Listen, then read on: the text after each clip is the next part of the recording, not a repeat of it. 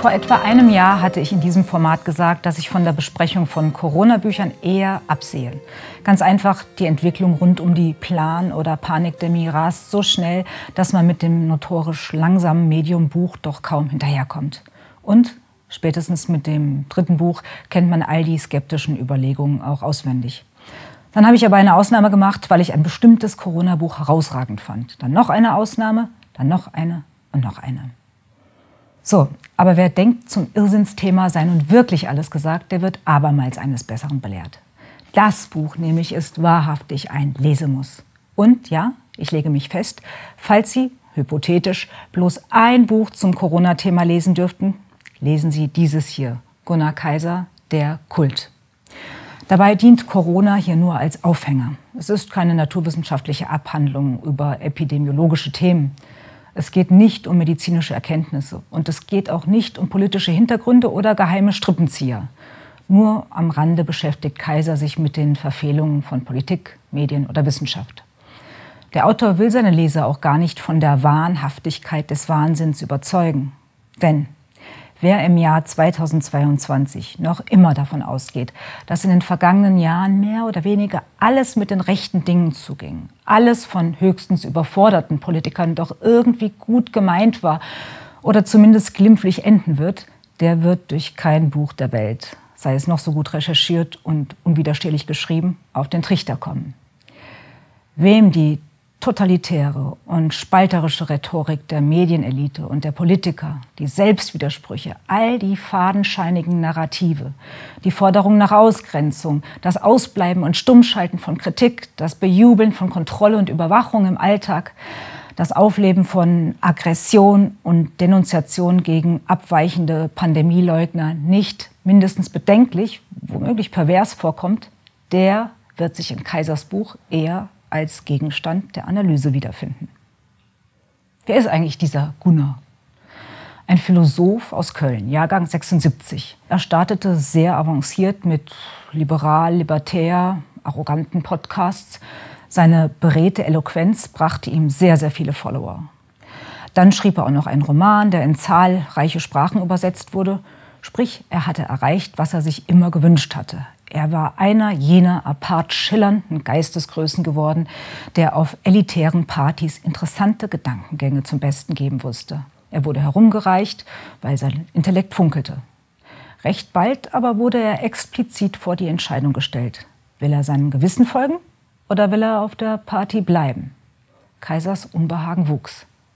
Letztlich kommt er zu dem Schluss, ich zitiere, steht die Überzeugung, dass es die grundlegende Aufgabe eines Intellektuellen ist, aufzuschreiben und aufzuschreien, wenn Freiheiten eingeschränkt und untergraben werden und die Forderung nach Gehorsam und Autoritätshörigkeit zum leitenden Motiv wird im Widerspruch zur Teilnahme an der Party, dann muss man die Party verlassen, egal welche persönlichen Folgen das hat.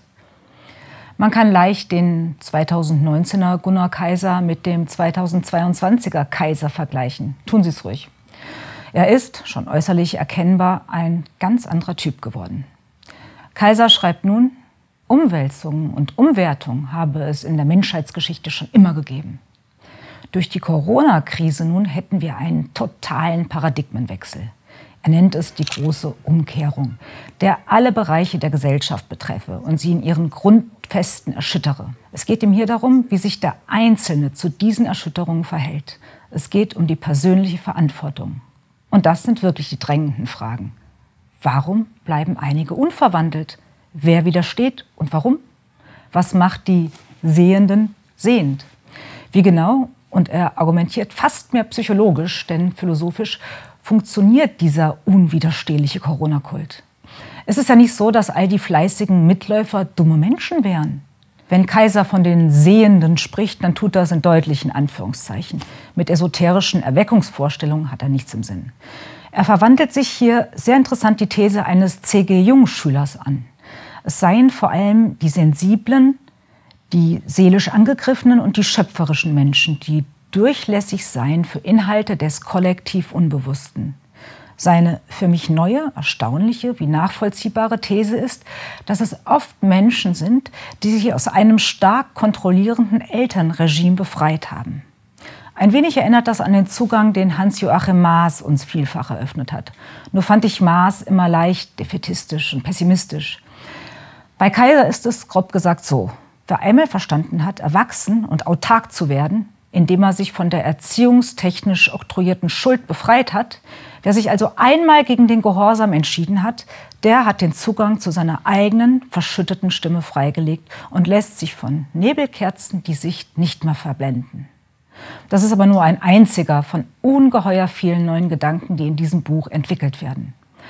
Kaiser seziert auch die Mentalität der Hörigkeit. Indem man fraglos und in vorauseilendem Gehorsam das Verordnete umsetzt, zeigt man, dass man wirklich keiner dieser Covidioten ist. Einfach Maske auf, die dichtestmögliche natürlich, schön hochgezogen und schon hat man seine Kollektividentität ein weiteres Stück gefestigt und Komplexität reduziert. Weitere Fragen, die Kaiser stellt und zu ergründen sucht. Warum sind auf einmal alle rechts? Warum laufen Nazis auf einmal mit dem Grundgesetz herum? Warum ist Autoritätskritik auf einmal rechts? Was ist mit der Jugend los? Warum ist sie besonders regierungsfromm? Eins ist klar, die Anhänger der absurden, sich x-fach widersprechenden Corona-Erzählung müssen eine so immense psychische Kraft zur Verteidigung des Unlogischen aufwenden, dass sie sich immer mehr mit dem Verteidigten identifizieren. Das heißt, dieser durch und durch widersprüchliche Krisenmodus muss betoniert werden, um nicht ständig aufzubröseln. Kaiser entlässt seine Leser letztlich nicht ratlos. Am Ende seines formidablen Buches schreibt er, was gegen Spaltung, Hörigkeit, Einsamkeit wirkt und wie wir zu einer wahren Lebendigkeit zurückkehren können. Gunnar Kaiser, der Kult über die Viralität des Bösen. 355 Seiten, 20 Euro. Am Untertitel mögen Sie ablesen, dass Herr Kaiser ein bisschen bildungshuberisch daherkommt. Ja, das tut er, aber nur so. Also bitte, wenn Sie sich nicht lumpen lassen wollen, schlagen Sie zu. Und Sie denken daran, Sie kaufen nicht beim Monopolisten, sondern beim Buchhändler Ihres Vertrauens oder direkt bei antaios.de.